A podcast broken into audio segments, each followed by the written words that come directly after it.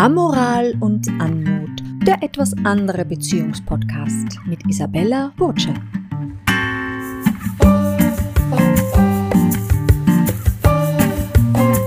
Schön, dass Sie hier sind und sich auf eine Amorie einlassen.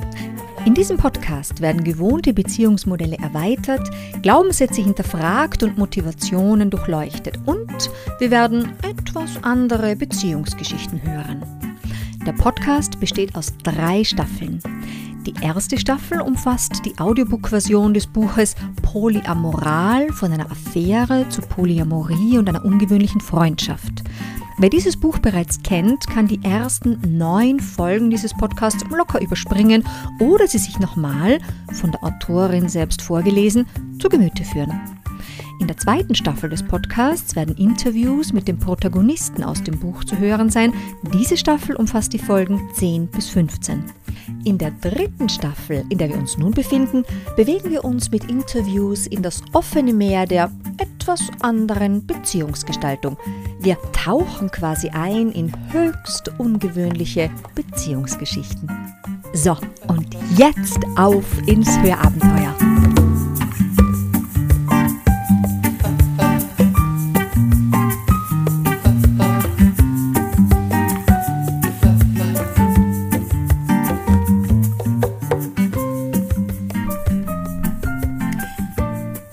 Herzlich willkommen, sehr geehrte Hörerin, sehr geehrter Hörer.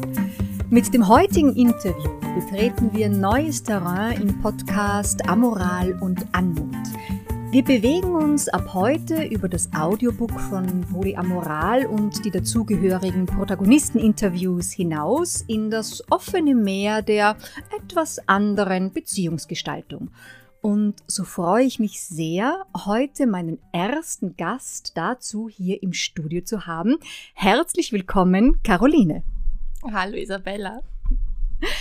Du wirst uns nun gleich von deinem ungewöhnlichen vergangenen Beziehungsjahr nebst Ehe erzählen. Doch vorerst noch ein Schwenk, quasi ein Verbindungsglied zu den vorangegangenen Interviews. Als du den Roman Polyamoral letztes Jahr gelesen hast, das hat in dir etwas ausgelöst. Verrätst du uns was? Ja, also ich muss dazu sagen, ich habe dieses Buch verschlungen. ich war total mittendrin. Ich habe es geliebt. Ich habe es in einem Zug ausgelesen und mich hat das einfach so berührt, weil ich eben zu dem Zeitpunkt auch gerade in einer heimlichen Affäre gesteckt bin. also ich konnte mich auch so gut ähm, mit den Protagonisten auch identifizieren. Ja, sowohl mit der Ines als auch mit dem Dorian. Konnte auch diese unglaubliche karmische sexuelle Begegnung der beiden so gut nachvollziehen und ähm, ich habe das halt einfach auch, ich habe ja so gehadert, auch ähm, sozusagen meine heimliche Affäre offen zu legen und ähm, das hat mich an dem Buch einfach so fasziniert, dass die Protagonisten das geschafft haben und ähm, mhm. ich hätte das eigentlich auch tun sollen, ich habe es mich aber nicht getraut. Wir werden sehen, was möglicherweise aus deiner Feder mal entsteht. Buch, Roman, Kurzgeschichte, was auch immer. Und Jetzt möchte ich natürlich auf deine Geschichte schwenken. Du selbst bist ja seit mehr als 20 Jahren, stimmt das, glücklich verheiratet. Das heißt, Treue, Vertrauen und Loyalität und natürlich auch die Kontinuität stehen in der Gemeinsamkeit eurer Ehe hoch im Kurs und sind Werte in eurer Partnerschaft. Dennoch oder vielleicht gerade wegen dieser verlässlichen Stabilität in der Ehe haben dein Partner und du beschlossen, ein Experiment mit einem befreundeten Paar zu machen. Wie ist das vor sich gegangen? Was ist daraus entstanden an tatsächlichem und an Erkenntnis? Also ich bin seit 24 Jahren mit meinem Mann zusammen. Ähm, ja, also eigentlich wirklich unglaublich, unglaublich lange. Und also alles, worüber wir hier sprechen, ist eigentlich innerhalb von einem Jahr passiert, eben vom November vorletzten Jahres bis letzten November. Und ähm, ja, im November vorletzten Jahres war das so. Wir haben immer ein sehr, sehr gut ähm, befreundetes Pärchen, ähm, auch gut eingebettet in einem Freundeskreis, der viel feiert, viel tanzt und viel Party macht.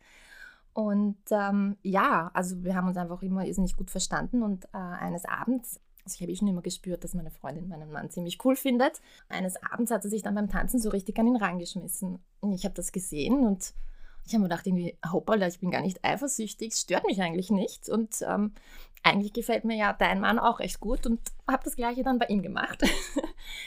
Ja, und ähm, daraus ist dann auch ähm, dieses Experiment entstanden, die Partner zu tauschen. Mhm. Also ich muss sagen, das hat sich dann eben innerhalb von drei bis vier Monaten entwickelt. Wir haben uns sehr, sehr oft gesehen. Es war dann so, dass es irgendwo schon so merkbar geknistert hat, dass ich dann halt auch, eigentlich, ich glaube, ich war es, ich weiß eigentlich gar nicht mehr, ob ich das war oder mein Mann, ähm, dann zu Hause gesagt habe, du, ich weiß nicht, da ist irgendwie was, wie tu mal, hättest du Interesse, wäre das okay, wenn wir da mal tauschen oder zu viert oder wie auch immer? Ja, mein Mann große Augen und gesagt, ja, warum nicht? Er findet das irgendwie ganz, ganz cool und ähm, ich weiß noch, dass das für mich damals eher so was war, so ein geheimes Gespräch zwischen mir und meinem Mann. Und ähm, als wir eben bei der nächsten Festivität waren, ähm, hat sich mein Mann voll auf meine Freundin zugeschmissen, hat gesagt, na kommt mal her, besprechen wir was, ja. Und stellt sich dann dorthin und sagt, ja, kommt mal her, ich habe das eh schon mit meiner Frau, mit der Caroline besprochen. Wir hätten irgendwie Interesse auch einmal irgendwie halt das zu vier zu machen. Wie schaut's aus? Ja, Gott, mir war das so peinlich. Ich, ich habe mir gedacht, na, das habe ich irgendwie in meiner Küche zu Hause mit meinem Mann besprochen und das war gar nicht ausgemacht, dass das schon mal nach außen geht. Und meine Freundin gleich, ja, na, wir sind da sehr offen, ja. Es wurde an dem Abend aber irgendwie kein Beschluss gefasst. Wir haben wieder, also jeder mit dem anderen Partner irgendwie getanzt und dann in weiterer Folge auch, auch schon geschmust und so. Aber es war jetzt nicht irgendwie so, dass wir das beschlossen haben. Dann war eben auch wieder eine Feier und ähm, die eben so geändert hat, dass wir die letzten quasi auf der Tanzfläche waren. Ich dann in den Armen von dem Mann meiner Freundin, mein Mann bei meiner Freundin. Und meine Freundin ist eine sehr, sehr resche und sie hat dann gesagt, okay, jetzt reden wir mal. Ja, sie hat sich eben dann hingestellt und gesagt, ja, was machen wir jetzt? Weil eigentlich ist eh schon zu spät, weil die Gefühle sind schon da. Jetzt könnte man es eigentlich machen. Und ich kann mich noch so gut erinnern, auch der Mann meiner Freundin, der hat sie angeschaut und hat gesagt, du weißt, wenn wir das machen, wird es nie wieder so sein, wie es vorher war. Es wird für immer anders sein. Ja. Mhm. Und ich erzähle mir so Mädels, nein, nein, das passt schon alles, wir machen. Ja. Mhm. Und dann haben wir eben für diese Nacht ähm, sozusagen die Ehepartner getauscht. Das heißt, verstehe ich das richtig, das war eine einmalige äh, Begegnung und damit war das Experiment beendet. Ähm, aber es ist natürlich dann gefühlsmäßig was nicht beendet, aber sexuell war die Begegnung jetzt mal fürs Erste beendet. Ja, es ist so, dass ich dann eben ähm, nach diesem Partnertausch mit meinem Mann zusammen drei Tage auf Urlaub gefahren bin und wir das sehr, sehr viel darüber gesprochen haben ich habe mich natürlich irgendwie da schon gefühlsmäßig sehr involviert, weil das war jetzt auch nicht irgendjemand, den ich nicht kannte. Das waren ja unsere besten Freunde. Und mein Mann da eigentlich sofort ziemlich klar war und gesagt hat, du nein, das war jetzt einmalig, ähm, wenn wir da weitermachen, da finden wir nicht mehr raus. Und ich so, na, ich würde aber schon gern irgendwie noch. Und er so, nee, geht nicht. Mhm. Wir haben dieses Paar dann auch eben wieder getroffen, es hat dann so ein paar Unstimmigkeiten gegeben. Es wurde dann eigentlich im Nachhinein nicht mehr richtig darüber gesprochen. Also es ist dann schon immer irgendwie zwischen uns gestanden. Es hat niemand ausgesprochen. Wir haben uns nach wie vor weiter getroffen. Es war immer irgendwie da. Es hat, glaube ich, unsere Freundschaft schon auch sehr belastet und es hat einfach ein paar Monate gedauert, bis dann sozusagen auch innerhalb unserer Freundesklicke oder zwischen uns Vieren dann diese Gespräche geführt worden. Mhm. Ja, also sowohl mein Mann mit dem anderen Mann als auch ich mit dem anderen Mann, dass wir eben gesprochen haben und ähm, eben auch ich mit meiner Freundin. Und ähm, also ich muss sagen, jetzt im Nachhinein gesehen, ähm, ich meine, es war nichts mehr so wie vorher, ja, auch wenn dieses sexuelle Experiment nur für eine Nacht war, mhm. ähm, die Gefühle waren ja trotzdem da. Und um es kurz zu machen, diese Freundschaft ist jetzt auch ähm, letztendlich an dem Ganzen gescheitert weil das einfach, äh, ich habe mich ähm, sehr, sehr in die Ehe der anderen eingemischt und, und umgekehrt und das hat dann einfach am Schluss nicht mehr gepasst. Mhm. Was mir sehr, sehr leid tut. Ja, das kann ich mir gut vorstellen. Das ist halt die Macht der Sexualität. Überraschend hat sich aber bei dir dann nach diesem Experiment eine Affäre entwickelt, die weder vorgesehen noch gesucht war und deine Ehe war ja durchwegs in Ordnung. Ihr zwei als Ehepaar habt ja dieses Experiment sehr nonchalant und sehr reif äh, sozusagen geschupft. Das hat dir der Paaretausch gezeigt. Doch es scheint bei dir durch dieses Experiment irgendetwas aufgebrochen zu sein. Eine Neugierde vielleicht, eine Lust. Wie kam es dann dazu, dass dann plötzlich eine Affäre im Raum stand, die nicht mehr vereinbart war mit deinem Mann? Also ich glaube, bei mir war dieser Partnertausch irgendwie so die Büchse der Pandora, die geöffnet wurde, ähm, die ich jetzt im Nachhinein gesehen, Gott sei Dank nicht alleine geöffnet habe, sondern eben zusammen mit meinem Mann. ich habe mich einfach auch in dieser Nacht, man fühlt sich dann so mit diesen Schmetterlingen im Bauch und äh, so begehrt und so sexy und, und so schön. Und ja, ich wollte dieses Gefühl einfach auch weiterhin und wieder haben. Ja, und wenn man das möchte, dann strahlt man das aus. Und wenn du diese sexuelle Energie so ausstrahlst, dann ziehst du das an. Ja, also das war irgendwie ganz unglaublich, wie viele Angebote oder wie viele Männer da mit mir geflirtet haben. Und dadurch hat sich eben auch dann diese Affäre ergeben. Ich muss dazu sagen, dass ich leider ein zweites Mal sehr, sehr dumm war und ähm, diese Affäre wieder im Freundeskreis auch passiert ist. Dieser Mann hat mich auch angeschrieben. Ähm, ich hatte durchaus Interesse. Ich habe dann auch, das war dann im Sommer, mit meinem Mann darüber gesprochen. Ja. Ach so, es war also dann nicht mehr geheim, es war nur anfangs. Es, die, okay. Mhm. Genau, also es war so, dass er auch wusste, dass mich dieser Mann angeschrieben hat und ich dann auch eben mit meinem Mann vereinbart habe. Also das hat ihm eh einiges gekostet. Ich habe ihm gesagt, du, ich bin gerade so drauf und ich möchte gerne auch noch mit einem anderen Mann schlafen. Ich, ich muss das machen, ich möchte das machen. Und äh, mein Mann hat zu mir gesagt, das ist für ihn in Ordnung, wenn ich das mache, aber er möchte es unbedingt wissen. Und ich habe, also wir haben da wirklich irgendwie, glaube ich, ein bisschen aneinander vorbei. Ich habe in der Sekunde schon beschlossen, dass ich das machen werde, weil ich hatte ja quasi schon da das Angebot am Handy. Aber ich wusste irgendwie für mich schon, dass ich es ihm nicht sagen würde. Ich weiß auch nicht warum. Ja, ich, ja. Wie hast du dich gefühlt während dieser Zeit der Anbahnung, aber dann natürlich auch, wie die Affäre in Medias Res ging? Also ich habe mich unglaublich gut gefühlt. Ah, ich muss dazu sagen, diese Affäre, die ich hatte, das war ein jüngerer Mann, also zwölf Jahre jünger als ich. Und ich denke schon, dass es so ist, ähm, wenn du dir einen jüngeren Liebhaber suchst, dann stiehlst du dir auch ein bisschen die Jugend von dem. Also ich habe mich unglaublich ähm, begehrt und sexy gefühlt. Der hat mir auch wirklich, wirklich, wirklich das Gefühl gegeben, dass ich etwas ganz, ganz, ganz Besonderes für ihn bin. Also ich war mit dem wie im Rausch, also wie im Drogenrausch, total süchtig. Ich weiß jetzt im Nachhinein auch gar nicht mehr, ob ich süchtig nach ihm war oder einfach nur nach dem Gefühl, das ich mit ihm hatte. Aber das war unglaublich, unglaublich, unglaublich. Es hat so eine Sehnsucht auch in mir gestillt. Ja, und als es dann vorbei war, war es ja so mit dem Drogenrausch. Ich war dann auf kaltem Entzug. Mhm. Du hast jetzt gesagt, eine Sehnsucht gestillt, nicht nur eine Sehnsucht geweckt, sondern es wurde ein Teil auch mhm. gestillt. Um, es ist auch so eigentlich gewesen, dass während der Zeit dieser Affäre ja auch mein Sexualleben zu Hause total befeuert wurde. Ja, also das muss ich schon sagen. Das war, also für mich, ich habe mich gefühlt wie eine Sexgöttin. Ich habe zum Teil an einem Tag mit zwei Männern geschlafen und ich habe schon auch, ähm, wie ich jung war, natürlich auch ein bisschen herumexperimentiert, also vor meiner Ehe. Aber so mit 20, 22 hat man einfach auch nicht dieses Selbstbewusstsein, das man halt dann mit Mitte 40, Ende 40 hat. Und äh, ich habe mich so einfach auch als Frau gefühlt und ich konnte mich auch so voll und ganz hingeben, einfach weil ich so auch in diesem Selbstbewusstsein war und mich auch so gut gefühlt habe. Und man kriegt ja dann auch so ein Schubladendenken. Ja, ich, ich habe das meinem Mann lange nicht gesagt, ich habe ihm das verheimlicht und man hat so das Gefühl, okay, es ist eh alles super, weil zu Hause ist mein Sexleben perfekt. Ich habe so einen tollen Mann, der mir am Abend was kocht, wenn ich nach Hause komme, ja. Dann hast du diese Affäre, die dich so befeuert und ja, die Welt ist einfach ähm, rosa. Bis zu dem Moment, wo du auffliegst. Weil das ist dann der Moment, wo du auf einmal zu dritt im Bett liegst und das ist dann ein Problem und das macht sehr, sehr viel kaputt.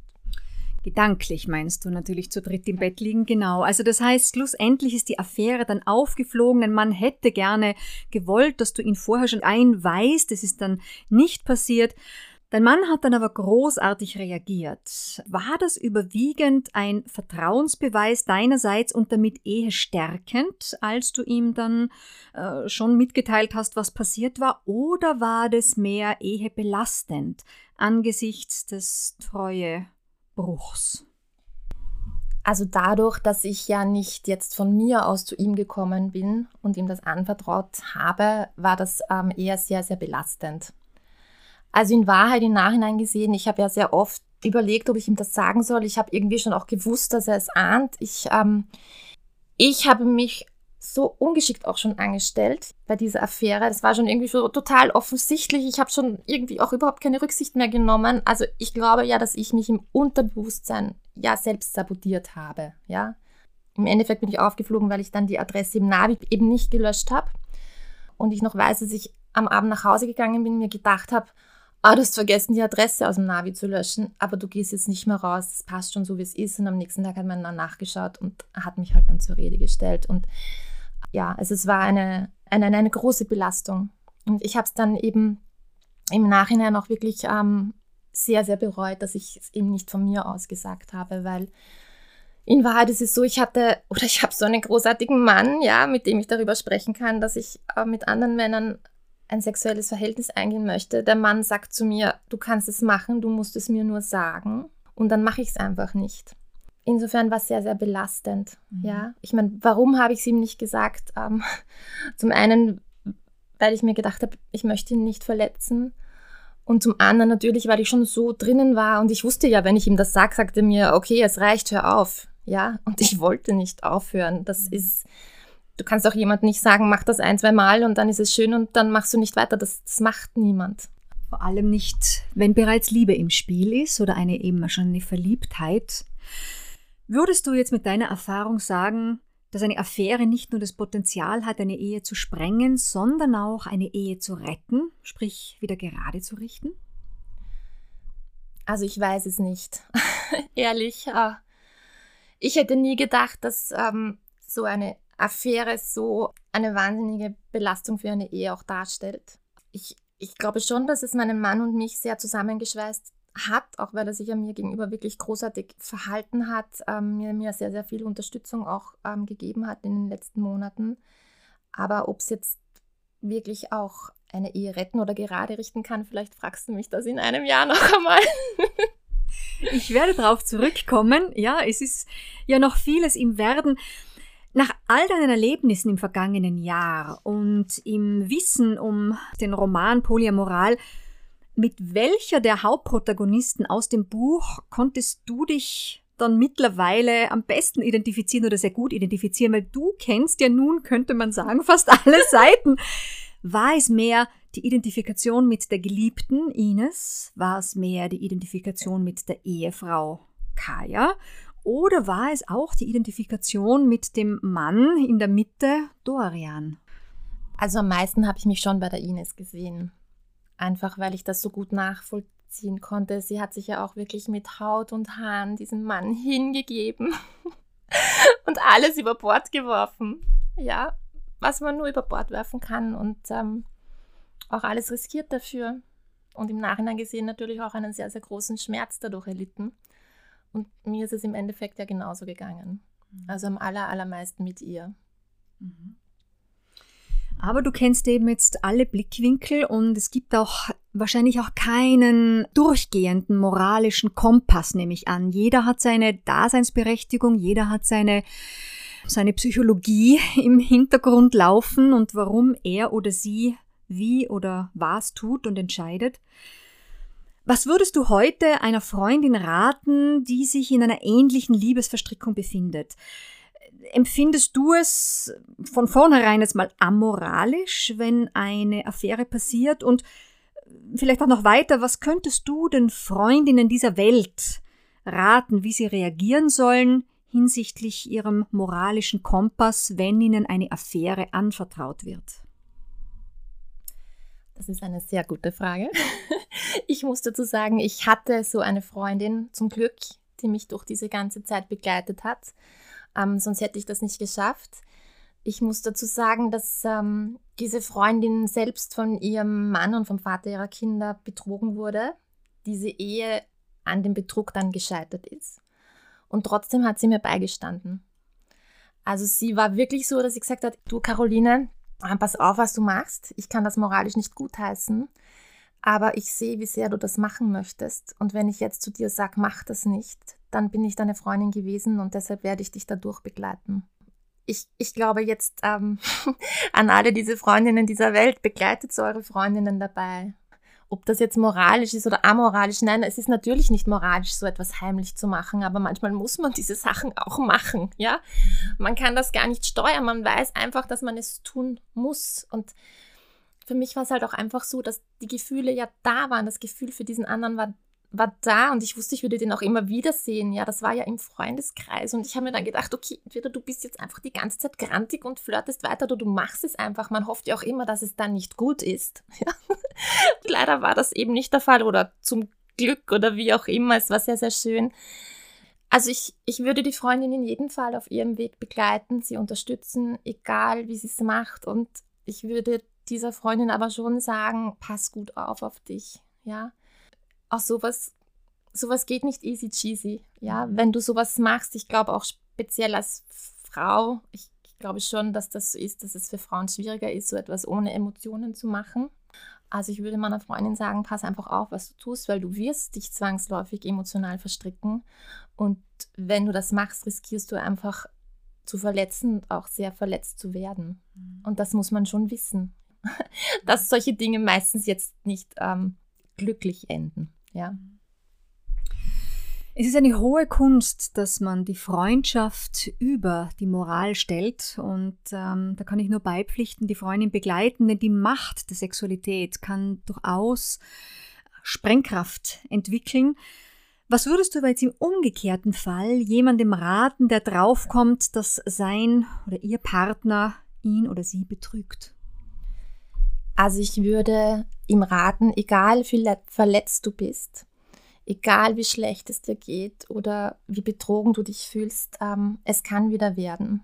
Ja, es kann wieder werden, wenn du deinen Partner liebst, wenn dein Partner dich liebt, dann kann es wieder gut werden, wenn sich alle bemühen. Und ähm, ich würde auch raten, so verletzt du auch bist oder so weh dir das tut, ähm, lass deinem Partner die Möglichkeit, sich von seiner Affäre zu verabschieden. Ja, also bei mir war das eben damals so, dass mein Mann eben gesagt hat, ich ähm, soll das so schnell wie möglich beenden. Ich war da so im Zugzwang, ich hatte einfach auf einmal so Angst, meinen Mann zu verlieren und meine Familie zu verlieren, dass ich das dann sehr, sehr schnell eben auf WhatsApp und dann per Telefon gemacht habe.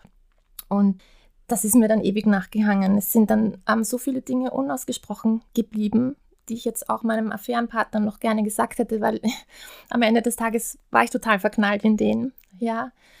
Und das hat es für mich dann auch schwierig gemacht und das hat dann, glaube ich, auch alles viel, viel länger gedauert. Also für mich, mich von dieser Affäre oder mich emotional von diesem Mann zu verabschieden, einfach weil ich nicht die Möglichkeit hatte, das im richtigen Leben zu machen. Also das wäre eigentlich der Rat, den ich geben kann. Das kürzt das Ganze, glaube ich, etwas ab. Ein Closure, wie es im Englischen heißt, ist essentiell für jegliche partnerschaftliche Beendigung, ob es kurz gedauert hat, die Beziehung oder auch lange. Was hältst du persönlich von Polyamorie? Denn da muss man sich ja dann womöglich nicht verabschieden. ja, also ich finde, dass das ein tolles Modell ist, eine tolle Sache, Polyamorie zu leben, ja ähm, oder auch in einer offenen Beziehung zu leben. Ich glaube nur einfach wirklich, dass es einfacher ist, monogam zu bleiben, weil es birgt einfach äh, weitaus weniger Konfliktpotenzial und wir sind alle Menschen und das ist so, wenn dann Liebe und Eifersucht ins Spiel kommen, dann, dann gibt es auch Chaos. Ja, das kann man sich vorher noch so gut ausmachen. Drum ist es, glaube ich, in der Theorie ein sehr, sehr schönes Modell, aber ich bin mir nicht sicher, ob es im wirklichen Leben glücklich umsetzbar ist. Das müsste schon wirklich eine sehr, sehr außergewöhnliche Konstellation von Menschen sein. Ja, du hast ja kurz hineingetippt und leider ist äh, bei eurem kurzen Partnertausch-Experiment, das man ja als Ansatz zur Polyamorie beschreiben könnte, die Freundschaft daran zugrunde gegangen. Also dieses Beispiel zeigt ja auch, wie sensibel diese Affärenbereitschaft und die Offenheit in Beziehungen ist. Menschen, die Affären eingehen, die suchen ja oftmals das Ungewöhnliche, das Extravagante, das Abenteuerliche. Aber was ist jetzt aus deiner langjährigen monogamen Erfahrung jetzt das Ungewöhnliche, das Extravagante und das Abenteuerliche in einer gewöhnlichen Zweierpartnerschaft? Also ich glaube, das Schönste, ich weiß nicht, ob das das Abenteuerlichste ist, aber eigentlich das Schönste ist, dass man ähm, so genommen wird, wie man ist, dass man wirklich nicht nur das Gefühl bekommt, dass man etwas Besonderes ist, sondern dass man etwas Besonderes ist.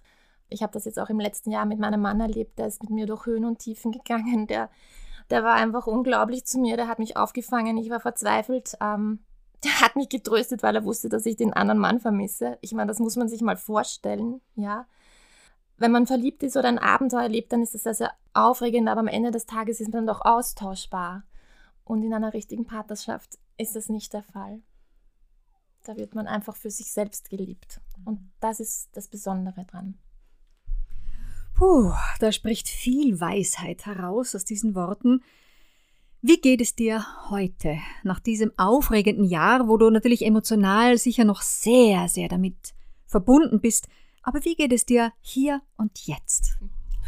Also heute geht es mir gut, obwohl ich schon gesagt habe, dass ich schon in der Früh wie Espenlaub gezittert habe.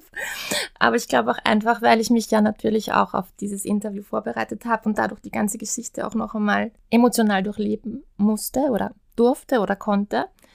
Heute geht es mir wieder gut.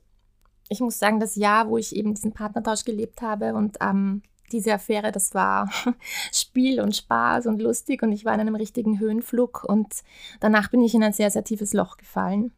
Also ich war wirklich sehr, sehr verzweifelt. Ich hatte Angst um meine Ehe. Ich bin von diesem Höhenflug irgendwie in eine große Leere gepurzelt und ähm, bin auch in eine ziemliche Depression geschlittert. Habe mir aber auch für mich selbst dann Hilfe geholt. Und ähm, ja, jetzt bin ich am Weg sozusagen, wo es wieder aufwärts geht. Mhm. Und das gibt mir auch einfach ähm, Hoffnung, weil ich war wirklich in einem sehr, sehr tiefen Tal. Mhm. Diese Beschreibung lässt ja tatsächlich die Ähnlichkeit zur, zu einer Sucht vermuten. Nicht? Also der Höhenflug, dann der Absturz, die Depression, die Verzweiflung, das nicht mehr wissen, wohin. Mit welchen Augen siehst du heute deinen Mann und sein Durchschreiten der Höhen und Tiefen des vergangenen Jahres? Also ich bewundere ihn eigentlich sehr. Also, dass der mich ausgehalten hat, ja, das ist unglaublich. Also, der hat mir da alle meine Eskapaden durchgehen lassen. Danach dieses nicht wissen, was tun, wo vorn und hinten ist, ähm, meine Trauer, meine Depression. Ich habe einfach auch gemerkt, wie sehr mich dieser Mensch liebt, ja, mit allen Fehlern, die ich habe oder mit meinen Wünschen und Bedürfnissen. Und ich habe halt auch gesehen, dass wahre Liebe auch verzeihen kann. Und er hat am Anfang gesagt, ich weiß nicht, ob ich dir das jemals verzeihen kann. Ich habe dir doch eh quasi alle Möglichkeiten offengelegt und du hast es mir eben trotzdem nicht gesagt. Und ähm, ja, er hat sich einfach mir gegenüber so schön verhalten. Ja, ich, ich muss dazu sagen, ich war auch sehr für ihn da. Also für ihn war das natürlich auch nicht leicht. Also es hat uns schon noch sehr zusammengeschweißt. Und ähm, er hat immer zu mir gesagt, ich glaube an uns, ja wurscht was ist. Ich, ich glaube an uns, dass, dass wir das schaffen, auch wenn jetzt viele Verletzungen waren oder auch eben Lügen und, und Heimlichtuereien. Ich glaube, dass wir zwei das zusammen schaffen und ich möchte es mit dir schaffen. Kontinuität und Loyalität in Reinkultur. Was würdest du heute affärentechnisch anders machen? Oder was würdest du jemandem raten, der jetzt vor der Entscheidung steht, soll ich es wagen, diesen Höhenflug einzugehen oder nicht? Also, zuerst einmal, Isabelle, muss ich dir sagen, auch wurscht, was es mich jetzt gekostet hat. Ja, ich mein Mann darf das nicht hören, aber ich bereue das trotzdem nicht, weil das auch so eine Erfahrung für mich war und auch so eine Weiterentwicklung für mich selbst auch als Person bedeutet und ich diesen Höhenflug in meinem Leben einfach nicht missen möchte. Ich habe mich so mit Haut und Haaren darauf eingelassen und ich habe das so genossen, das wird immer Teil von meiner Geschichte sein. Was ich anders machen würde, ich, ich, ich würde ehrlicher sein. Ich würde einfach ehrlicher sein, ich würde viel mehr zu mir stehen. Ich hätte ehrlicher sein müssen zu meinem Mann, ja. Ich glaube, das Schlimme für ihn im, Nach im Nachhinein gesehen, das war jetzt gar nicht so die Tatsache, dass ich mit diesem anderen Mann geschlafen habe, sondern das Schlimme war für ihn das Lügen und das Betrügen. Ja, ich glaube, dass das wirklich auch das ist, was einen noch mehr verletzt, dass man eben angelogen wird. Dass der Partner das schafft, einem so ins Gesicht zu lügen. Und ähm, bei uns war es ja dann noch besonders krasses ist ja eben im Freundeskreis passiert und im Nachhinein wusste der, dass wir auf Partys waren, wo ich dann mit dem anderen schon zusammen war, wo da geflirtet wurde. Er hat das schon gesehen und das hätte ich einfach nicht machen dürfen. Das war nicht in Ordnung. Das hat mir übrigens auch damals meine Freundin geraten. Ich gesagt, triff dich ruhig mit diesem jungen Mann, aber geh nicht mehr mit ihm gemeinsam auf ein Fest. Mach das nicht, nicht, wenn dein Mann dabei ist und nicht, wenn seine Freundin dabei ist. Das tut man einfach nicht. Also das würde ich heute nicht mehr machen. Ähm, ich hätte auch dem jungen Mann gegenüber ehrlicher sein müssen. Ihm auch vielleicht sagen, wie sehr ich mich gefühlsmäßig verstrickt habe. Also im Nachhinein gesehen weiß ich, dass das für den nur ein Abenteuer war, dass da noch andere Frauen auch waren. Ja, das hat mich auch dann sehr, sehr verletzt. Ich hätte ihm das sagen müssen.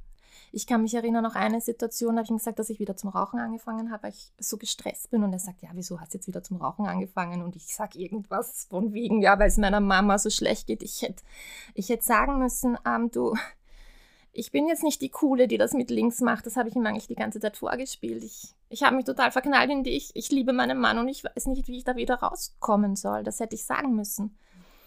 Der hätte wahrscheinlich eh von sich aus dann Reis ausgenommen. Dann wäre das auch erledigt gewesen. Ja, und äh, mir selber gegenüber hätte ich auch ehrlicher sein müssen. Was ist die Ehrlichkeit dir selbst gegenüber? Was meinst du damit genau? Denn die Affäre nicht zu machen wäre unehrlich gewesen, nehme ich an, oder? Das wäre unehrlich gewesen, aber ich hätte eigentlich, ich kenne mich ja, ich weiß ja, dass ich total gefühlsbetonte und emotionale Mensch bin und sehr, sehr sensibel. Ich habe mir selber eingeredet, ich, ich komme da heil wieder raus oder ich verliebe mich nicht oder ich mache das einfach so und das ist nur Sex da habe ich mir wirklich, ich habe mich ja selber angelogen dabei. Ich, ich habe ja eigentlich von Anfang an gewusst, dass das nicht so easy cheesy gehen wird. Was hast du aus dem letzten Jahr für dich mitgenommen? Was war so deine gravierende Lehre daraus? Ähm, ja, zwei Lehren. Zum einen, ähm, don't fuck your friends. Also ich habe das zweimal gemacht und ähm, also wie blöd man eigentlich sein kann. Also ich habe ja da jetzt äh, wirklich auch einen ganzen Freundeskreis durch diese Geschichten verloren und das ist natürlich jetzt auch nochmal bitter oder etwas, was mir halt fehlt oder was eben auch eine große Lehre jetzt für mich bedeutet. Also ich denke, in diese Falle sollte man nicht tappen. Also wenn man so etwas wie Partnertausch oder Affäre oder so, dann sollte man sich das vielleicht auf Tinder oder auf irgendwelchen Plattformen oder irgendwo ganz weit außerhalb von der Arbeit oder so suchen. Und ähm, das Zweite ist wirklich, ähm, ja, dass ich eben zu mir stehen muss. Ich war da, glaube ich, in diesem Jahr auch sehr, sehr auf der Suche nach Anerkennung von außen. Also ich war so süchtig auch nach dieser Anerkennung und nach dieser Wertschätzung ähm, vom Außen und eben auch durch Äußerlichkeiten. Und ähm, ich sage mir jetzt einfach, ich muss nicht mehr den anderen gefallen. Ich, ich brauche das eigentlich nicht. Ich, ich muss vor allem mir selber gefallen. Und meine Therapeutin hat mir das gesagt und das war sehr, sehr klug. Und sie hat gesagt, richte doch diesen liebevollen Blick, den diese anderen Männer auf dich geworfen haben oder den dieser junge Mann auf dich hatte, richte doch diesen liebevollen Blick jetzt auf dich selbst. Ja, weil du bist dir selbst genug. Mhm. Und das ist eigentlich das, was ich mir vor allem jetzt auch mitgenommen habe. Ja, das ist eigentlich schon ein wunderschöner Schlusssatz. Ich möchte noch eine letzte Frage stellen. Würdest du sagen, dass dich dieses ungewöhnliche Beziehungsjahr persönlich weitergebracht hat? Oder würdest du sagen, es war vornehmlich eine Art innerer Zerstörungskampf. Naja, es ist schon mit sehr viel Leid jetzt auch verbunden gewesen. Aber ja, es hat mich weitergebracht. Und ich denke halt, es hat alles einen Sinn im Leben. Ja. Ich sehe den vielleicht jetzt noch nicht, ja. Aber ich weiß, dass es einen Sinn macht. Ich glaube, du bist aus meiner Sicht ein ganz großes Vorbild für viele Menschen, die das Interview hier hören, vor allem auch für deine Kinder und für, für möglicherweise auch Freundinnen, die noch einen weiten Weg vor sich haben, hin zur Ehrlichkeit zu sich selber. Und in diesem Sinne möchte ich mich ganz, ganz herzlich bei dir bedanken für deine Offenheit und Ehrlichkeit, Dinge an die Oberfläche zu bringen und damit mitzuhelfen, dass es in Ehen und in Glaubenssätzen in Zukunft etwas leichter geht. Ich wünsche dir und deinem Mann alles, alles Gute von ganzem Herzen und möchte auch eine große Bewunderung aussprechen, auch ihm gegenüber. Und in diesem Sinne verabschiede ich mich. Möchtest du noch ein Schlusswort sagen? Jetzt bin ich schon so am Heulen und am Lachen. Dann danke für das Interview. Ähm, es war sehr fein, mit dir über das zu sprechen und mich auch da nochmal ein Stück weit auch zu befreien. Und ja, ich, ich weiß nicht, ob mein Mann sich das je anhören wird, aber ich sage halt auch auf diesem Weg nochmal Danke, dass du mich so liebst, wie du mich liebst. Dem ist nichts mehr hinzuzufügen. Vielen Dank fürs Zuhören und bis zur nächsten amoralischen und anmutigen Beziehungsgeschichte.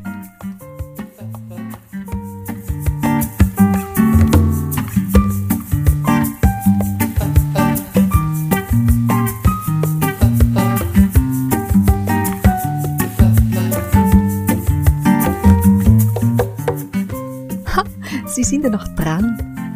Wenn Ihnen dieser Podcast etwas bedeutet hat, dann bitte abonnieren Sie ihn oder schreiben Sie eine super Bewertung oder senden Sie jetzt gleich einen Link dorthin, wo der Podcast gehört werden soll. Wenn Sie mit mir, Isabella Burger, in Kontakt treten möchten, vielleicht weil Sie auch eine etwas andere Beziehungsgeschichte auf Lager haben und daher Interviewpartner für diesen Podcast werden möchten, so können Sie das tun über meine Homepage www.ib-moderation.com.